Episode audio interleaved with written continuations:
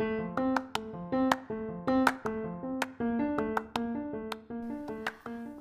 ¿qué tal? ¿Cómo estás? Yo soy Linda Aguilera y te traigo un nuevo programa. Bueno, este es un tema muy interesante que preparé especialmente para ti. El milagro mexicano.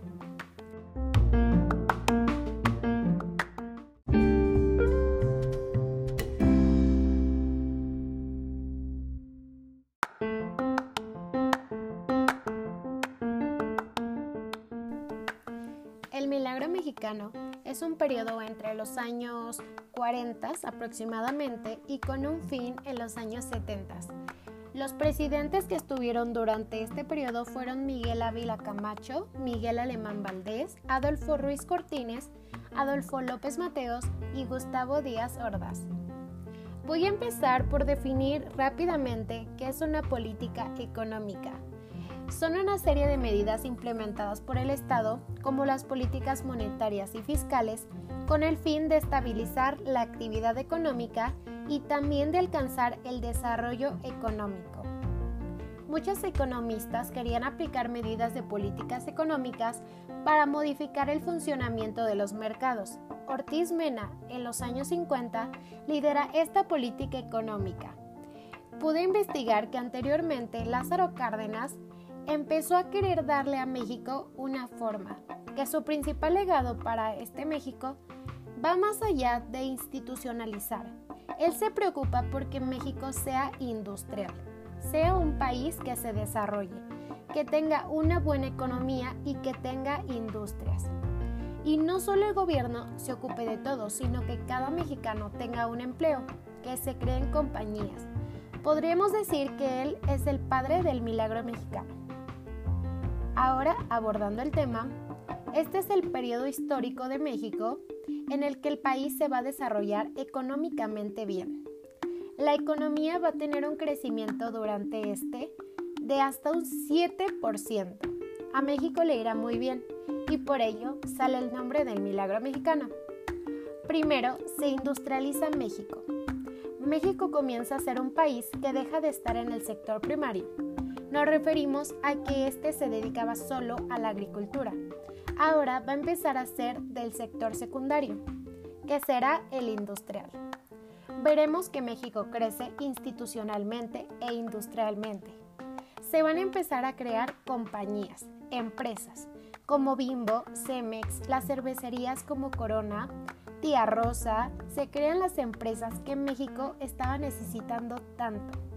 Así México abandona el sector primario y avanza hacia el siguiente nivel, el sector secundario, industrializado, tratando de llegar a ser como las potencias, como Estados Unidos, como un Canadá, como un Rusia, etc. Quiere ofrecer un mejor nivel de vida. En este periodo sale la política de sustitución de importaciones. Este mercado mexicano se caracteriza por el mercantilismo, ¿Qué es esto? ¿Qué representa?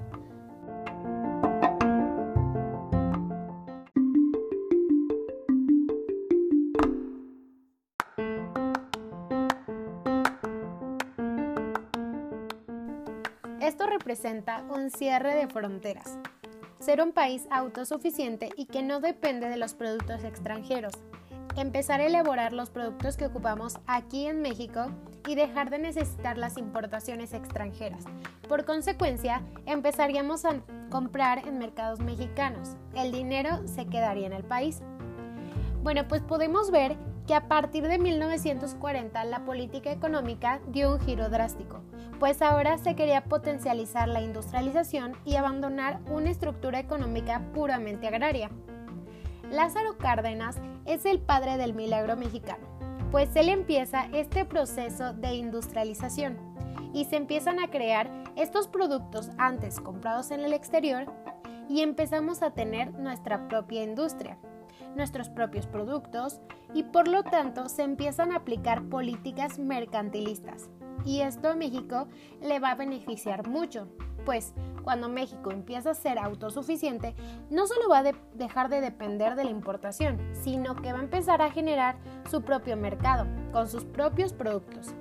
Así que también empieza a ser capaz de exportar, porque ya se tiene lo propio para empezar a comercializar, no solo internamente, sino externamente. Así que México va a ser capaz no solo de satisfacer las necesidades propias, sino también de exportar. Así que vemos que parte de la política que Ortiz Mena planeó funcionó, pues la economía creció y se industrializó.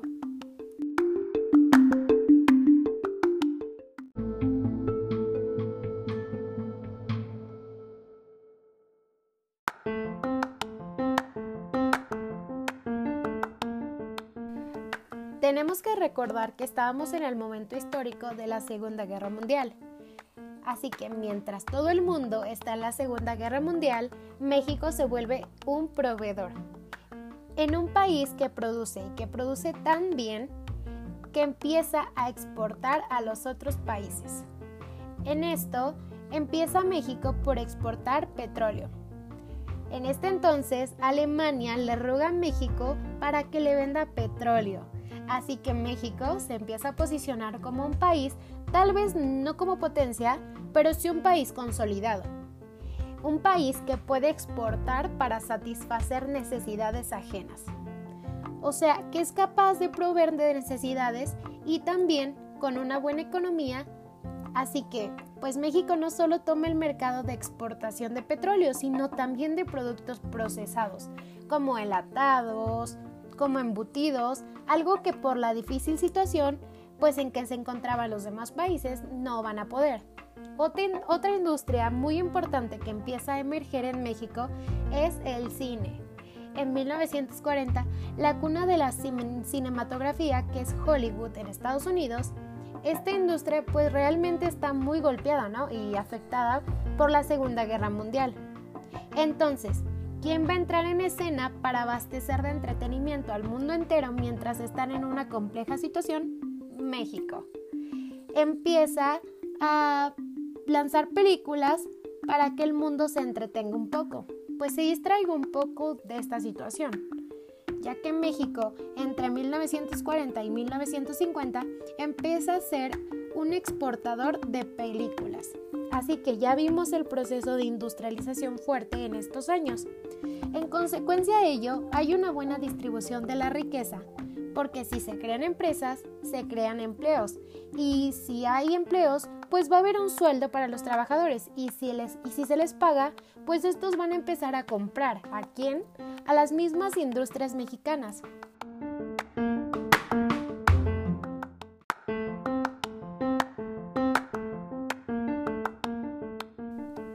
Si se les compra a estas industrias mexicanas, estas mismas van a continuar produciendo y a su misma causa tendrán que contratar a más trabajadores para suplir la demanda tan grande que empezará a haber.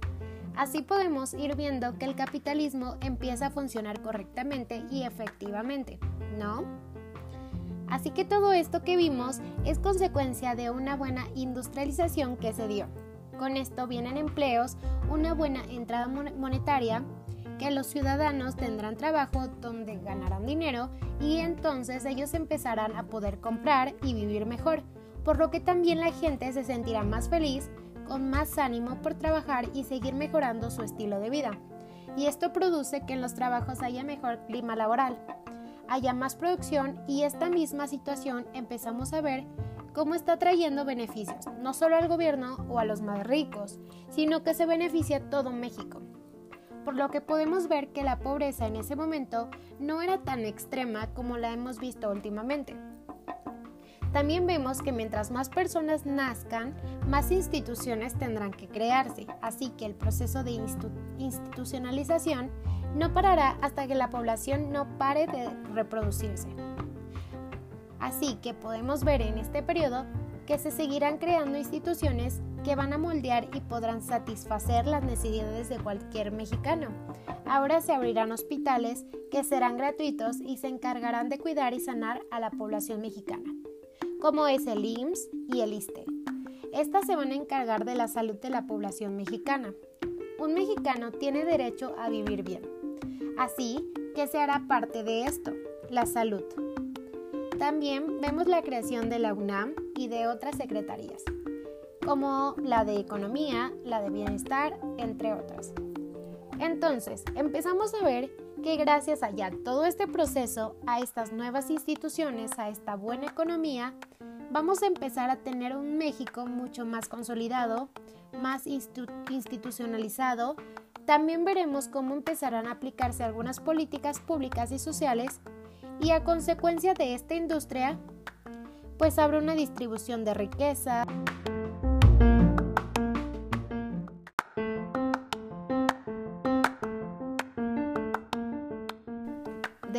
Institucionalización se hará que la gente viva bien, así que dado esto, se van a empezar a hacer multifamiliares, unidades habitacionales, pues como cada mexicano tiene derecho a una casa, se van a empezar a hacer los lugares para que los mexicanos tengan dicha casa.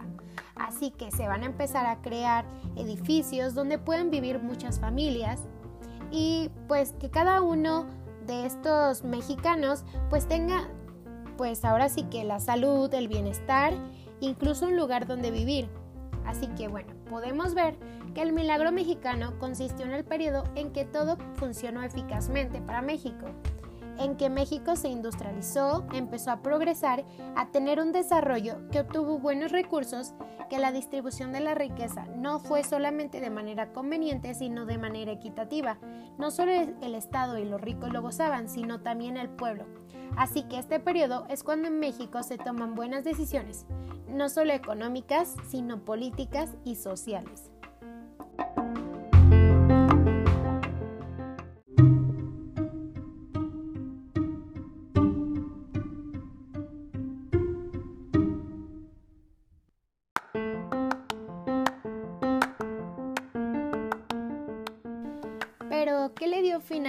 Milagro mexicano? Podrás decir. Bueno, pues hubo numerosos factores. Uno de ellos es que como la gente empieza a dejar el campo para irse a la ciudad a trabajar, pues empieza a haber una escasez en los alimentos, pues ahora la gente ya está en las fábricas, ya no está en el campo cultivando. Así que bueno, este es uno de los factores. También aumenta la corrupción, lo que causa fuertes pérdidas de dinero, como sabemos. Y bueno, el presidente Díaz Ordaz deja el precio del dólar en 12.50 y en ese entonces México tenía un crecimiento, íbamos bien. En 1970 llega el presidente Luis Echeverría y con este presidente termina el milagro mexicano. Pues este presidente prometió empleo para todos y un aumento de la burocracia, pero lo que había costado décadas construir ya estaba nada de terminar el expresidente Díaz Ordaz dejó pendiente una deuda de aproximadamente 6 mil millones de dólares, que pronto crecería a ser de 480 mil millones de dólares que hasta la fecha aún se debe. Esta es una deuda tanto interna como externa. De 1970 a 2018, la deuda creció hasta un 8000%. Así que las deudas, la escasez, la corrupción fueron algunos de los factores que llevaron a este glorioso tiempo a su fin. También hubo una, una, inflación excedida, la producción industrial alcanzó su límite con la política de importaciones y cuando se habló sobre todos estos problemas, el Estado aumenta el gasto público y se terminan estancando los ingresos. Un fin lamentable. Bueno, pues realmente con esto puedo concluir que este milagro mexicano, aunque es un, un periodo realmente bueno para México, en el que la economía creció muchísimo, en que el país se institucionaliza, se industrializa, pues también tuvo sus contras, también se dejaron algunas áreas descuidadas y pues estas áreas realmente, aunque al principio no estaban haciendo ruido, después se, se convirtieron en, en un problema realmente grande, que terminó por ser parte del fin de este periodo tan, tan bueno para México. Realmente necesitamos tener un periodo así de nuevo, pero pues eso yo creo que está muy lejos de este tiempo. Y bueno, ya con esto finalizo este programa y te doy muchísimas gracias por haber escuchado esto hasta el final. Te deseo una excelente noche y te habló Linda Aguilera. Hasta pronto.